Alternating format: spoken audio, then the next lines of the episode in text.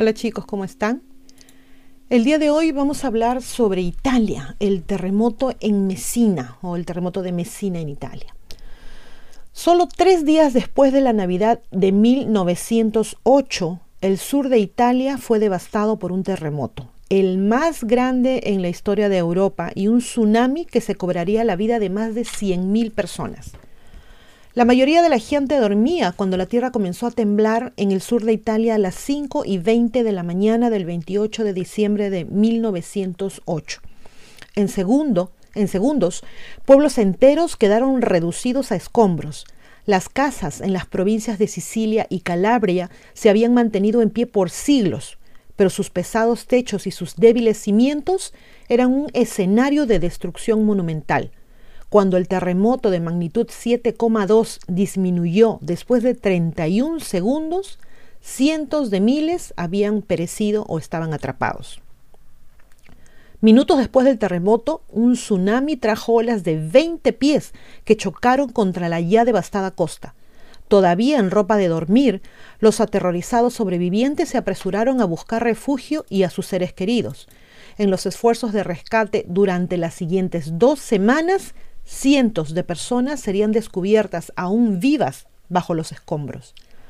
La doble catástrofe destruyó casi por completo Messina, Reggio di Calabria y decenas de ciudades costeras cercanas. El terremoto de Messina fue sin duda alguna el más destructivo que jamás haya golpeado a Europa. La mayoría de las ciudades del sur de Italia perdieron al menos hasta la mitad de sus residentes esa mañana la población de la ciudad de Messina de 150.000 se redujo a solo cientos. El número total de muertos en toda Italia se estimó en casi 200.000. Se reportaron réplicas en toda Sicilia. Las señales de la sacudida incluso aparecieron en Washington, D.C., donde la primitiva tecnología de la época recogió señales del desastre. El sur de Italia se encuentra entre las fronteras de las dos principales placas continentales de Europa y África y varias microplacas del mar Mediterráneo. Esta geometría forma cinturones con intensa actividad tectónica reconocidos ya en 1862. Las réplicas continuaron durante todo el día, algunas lo suficientemente fuertes como para destruir paredes y edificios que habían sobrevivido al terremoto inicial. La Armada y el Ejército italianos se asociaron con organizaciones humanitarias como la Cruz Roja para ofrecer ayuda a los cientos de miles de heridos y desplazados. Messina se hizo conocida como la ciudad de los muertos debido a los miles de cuerpos atrapados en las ruinas. Los centros de evacuación se llenaron rápidamente. Como resultado, la gente tuvo que reubicarse o construir refugios improvisados hasta que pudieran comenzar a reconstruir. El aparato sísmico de Roma se rompió por la fuerza del choque. Los mensajes decían que el terremoto parecía haber sido de movimiento ascendente y el efecto que tuvo fue de lanzar edificios por el aire, algo muy, muy extraño, me parece, ¿no? Las laderas de las montañas se deslizaron, la muerte entre los navegantes llegaría a cientos. Los que sobrevivieron al terremoto se enfrentaron a la más desolada de las realidades. Sus hogares fueron destruidos, los miembros de sus familias murieron y las ciudades a su alrededor quedaron reducidas a escombros. Prácticamente todos los presos de varias cárceles fueron liberados, ya sea por la destrucción de las mismas de las cárceles o por la confusión que siguió al terremoto. No se recibieron noticias de 10 torpederos que, que estaban anclados en Mesina y que probablemente se hundieron. La destrucción debido a la marea en Catania fue casi tan grave como en Messina. Todo a lo largo de la costa quedó destrozado y el transporte marítimo quedó completamente destruido. Sin embargo, la pérdida de vidas en Catania fue poca. No se supo nada de las islas Lipari y como se encontraban en la línea de disturbios se temía que se hubieran producido grandes estragos. La destrucción de Messina se debió en mayor parte al maremoto antes que al terremoto, según un tren cargado de refugiados que llegó a Catania desde Messina esa mañana. Olas gigantes llegaron a la ciudad y completaron su ruina. Parte de la ciudad literalmente cayó al mar. Los refugiados decían que el número de muertos que se daba oficialmente de 1.800 era demasiado pequeño y debería ser de por lo menos 12.000 el Hotel Trinacria, que tenía 90 huéspedes, la municipalidad, la bolsa de valores, la oficina de telégrafos, la oficina de correos y el cuartel fueron destruidos. Además de una enorme lista de muertes como resultado de los temblores y del maremoto, es seguro que hubo un ejército de muertes por exposición e inanición. Miles de refugiados semidesnudos, hambrientos y desamparados pululaban por los distritos rurales de las ciudades afectadas. Se temía que cientos de habitantes siguieran vivos bajo las ruinas y estuvieran condenados a perecer en las llamas que estaban arrasando lo que quedaba de la ciudad. Se notaron signos de actividad volcánica en el monte Aetna y se temía su inminente erupción. El presidente Roosevelt incluso envió un cable de condolencia al rey Víctor Manuel de Italia expresando su más sentido pésame.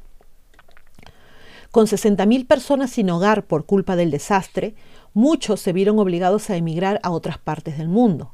Pasarían décadas antes de que el sur de Italia se recuperara por completo del terremoto más devastador de la historia de Europa. El gobierno italiano trasladó a muchos de los sobrevivientes de Messina a otras ciudades de Italia. Otros se vieron obligados a emigrar a Estados Unidos. En 1909, un buque de carga, el Florida, transportó 850 pasajeros desde Nápoles. El Florida transportaría a los sobrevivientes a una nueva vida en la ciudad de Nueva York. Después de dos semanas en el Atlántico, los pasajeros del Florida sufrieron un segundo desastre. Perdidos en una densa niebla, el Florida chocó con el República, un transatlántico de lujo. Tres personas a bordo del Florida murieron instantáneamente. En cuestión de minutos estalló el caos en la nave. El capitán del Florida, Angelo Ruspini, usó medidas extremas para recuperar el control de los desesperados pasajeros, incluyendo disparos al aire. Después de ser rescatados del mar, el dañado Florida y los sobrevivientes del terremoto de Messina llegaron al puerto de Nueva York. Conmocionados y nerviosos, los inmigrantes se enfrentaron, se enfrentaron a un nuevo desafío, comenzar de nuevo sus vidas. El epicentro fue bajo el estrecho de Messina que separa la isla de Sicilia de la provincia de Calabria, el dedo de la bota geográfica de Italia. El choque principal duró más de 20 segundos y su magnitud fue de 7,5 más o menos en la escala de Richter. El tsunami que siguió llevó olas de aproximadamente 20 pies, algunos incluso dijeron 40 pies de altura, que se estrellaron contra las costas del norte de Sicilia y el sur, el sur de Calabria. Los expertos supusieron durante mucho tiempo que el tsunami se debió al desplazamiento del fondo marino causado por el terremoto. Sin embargo, una investigación completada a principios del siglo XXI sugirió que un desplazamiento de tierra submarino no relacionado con el terremoto fue el que provocó el tsunami subsiguiente. El origen del tsunami de Messina es al, día en que se hizo este, este artículo, en el 2012, un problema geológico sin resolver. Toda la región está dominada por la gran zona de ruptura del arco de Calabria, formada por el lento retroceso de la corteza oceánica del mar Jónico. Este escenario tectónico se caracteriza por fallas con movimientos hacia abajo, inusuales para producir el empuje hacia arriba necesario para generar un tsunami. Tampoco se descubrió hasta el 2012 ninguna falla o escarpe prominente en el estrecho de Messina o en las costas de Sicilia. Finalmente, resulta extraño que el tsunami golpeara las costas entre 8 y 10 minutos después del terremoto, demasiado tarde, según algunos investigadores, para asociarse directamente con el terremoto. Una nueva hipótesis propone que el tsunami de 1908 fue, por lo tanto, el resultado de un gran deslizamiento de tierra submarino provocado por el terremoto. El fondo del mar reveló también que los tsunamis son frecuentes catástrofes en tiempo geológico en el mar Mediterráneo. En los sedimentos de la bahía de Augusta en Sicilia, las investigaciones descubrieron 12 capas datadas en 4.500 años con microorganismos, especialmente foraminíferos, viviendo a lo largo de, de las costas de la isla. Estas capas probablemente se formaron durante el tsunami pasado, cuando los sedimentos fueron erosionados de la playa y luego transportados por las corrientes de retrolavado hacia la bahía. Solo un año antes del terremoto se tomaron medidas de nivelación a lo largo de las carreteras de la costa de Sicilia y en la región de Reggio Calabria, en tierra firme. Estas medidas fueron realizadas por Antonio Loperfido, ingeniero civil de la Oficina del Registro de la Propiedad que estaba trabajando en el proyecto de ingeniería destinado a la construcción de un ferrocarril en el sur de Italia. Después del terremoto, un año después de este estudio, se revisaron los mismos lugares y se tomaron nuevas medidas que mostraban si el suelo había subido o bajado como resultado del terremoto.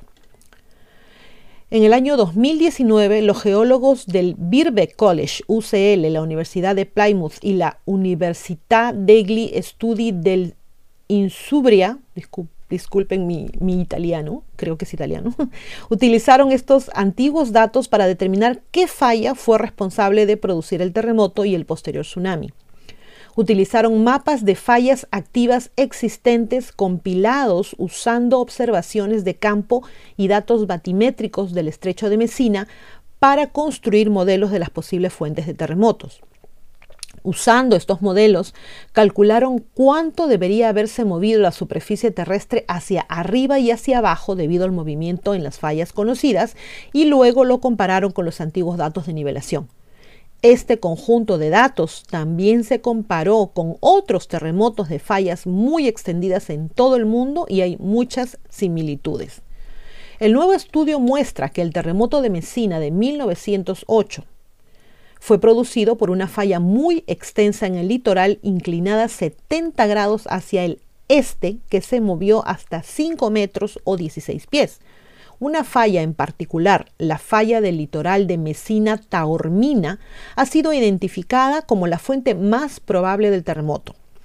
Esto se debe a que existe un buen acuerdo entre el hundimiento de la superficie esperado de los modelos de falla y los datos observados.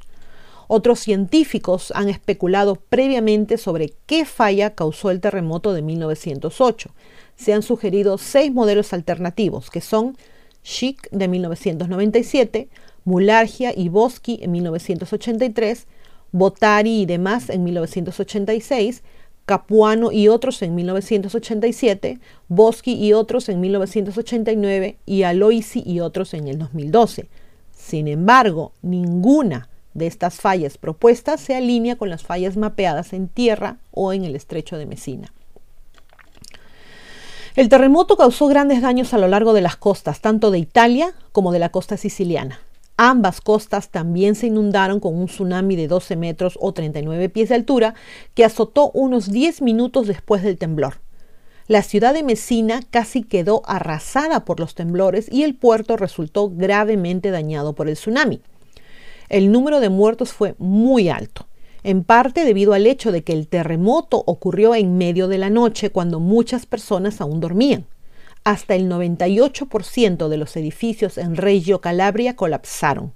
Hoy en día, la mayoría de los edificios se construyeron siguiendo los códigos de construcción para terremotos, por lo que es poco probable que hoy un terremoto similar cause tantas muertes como fue como sucedió en 1908. Los datos de destrucción recopilados por Antonio Loperfido muestran que la tierra en el lado calabrés del estrecho de Messina cayó como resultado del terremoto, con un hundimiento de hasta 58 centímetros o 23 pulgadas en la ciudad de Reggio Calabria. En Messina, la tierra se hundió hasta 71 centímetros o 28 pulgadas en algunos lugares, pero este gran índice de hundimiento probablemente se deba a deslizamientos de tierra que ocurrieron alrededor de la ciudad por lo tanto, estos datos se eliminaron del análisis. El estrecho de Messina, que separa Sicilia del resto de Italia, tiene solo 3 kilómetros o 2 millas de ancho en su punto más estrecho, y hay planes para construir un puente aquí para conectar la isla. Si este proyecto de construcción siguiera adelante o sigue adelante, el puente se construirá directamente sobre la falla Messina-Taormina, Por lo tanto, si ocurriera un futuro terremoto en esta falla, podría dañar el puente y la conexión de Sicilia con el continente. Es posible construir un puente que tenga en cuenta los movimientos tectónicos de los terremotos. Por ejemplo, el puente Rión-Antirión cruza el Golfo de Corinto en Grecia, que se ensancha a una velocidad de 16 milímetros por año o 0.06 pulgadas por año debido a extensión tectónica. A partir de los estudios de GPS, se sabe que el estrecho de Messina se está ensanchando a un ritmo de 2 a 3 milímetros por año. Parte de esta extensión será acomodada por la falla Messina-Taormina, pero la tasa de deslizamiento exacta de la falla no es conocida. Este estudio ha demostrado que es mejor tratar de vincular terremotos históricos con fallas activas estudiadas y mapeadas y por lo tanto utilizar esta información al calcular el peligro sísmico que representa en una región. Esto inevitablemente afectará a nivel regional y nacional a los responsables políticos para una mejor planificación de las futuras infraestructuras que se encuentren en esta región. Definitivamente cualquier movimiento de tierra genera miedo en la gente. Me anoto, soy la primera, porque queda la idea de que podría ser algo fuerte y o largo, ¿no? que se nos puede venir las casas encima, qué sé yo.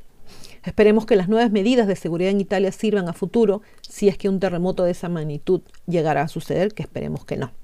Igualmente se lamenta la pérdida de tanta gente y en esas circunstancias.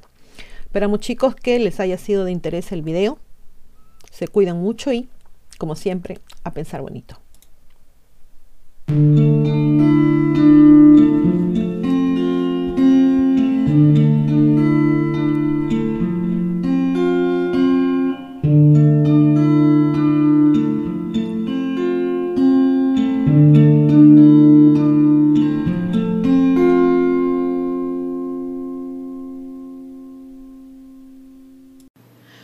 Se olviden de suscribirse a Ileana Historias y a Divulgación Total en YouTube, hacer clic en la campanita para recibir las notificaciones cuando subimos nuevos videos, poner sus pulgares arriba, hacer like y compartir.